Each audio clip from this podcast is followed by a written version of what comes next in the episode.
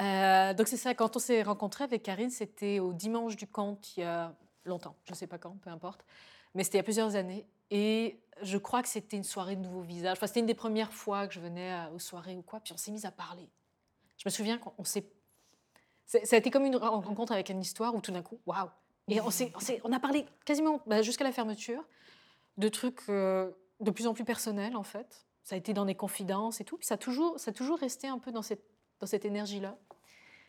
Euh, à tel point que quand, quand, je suis tombée enceinte, tu as été la première personne, hormis mon chum, de, du milieu du conte à qui je l'ai dit.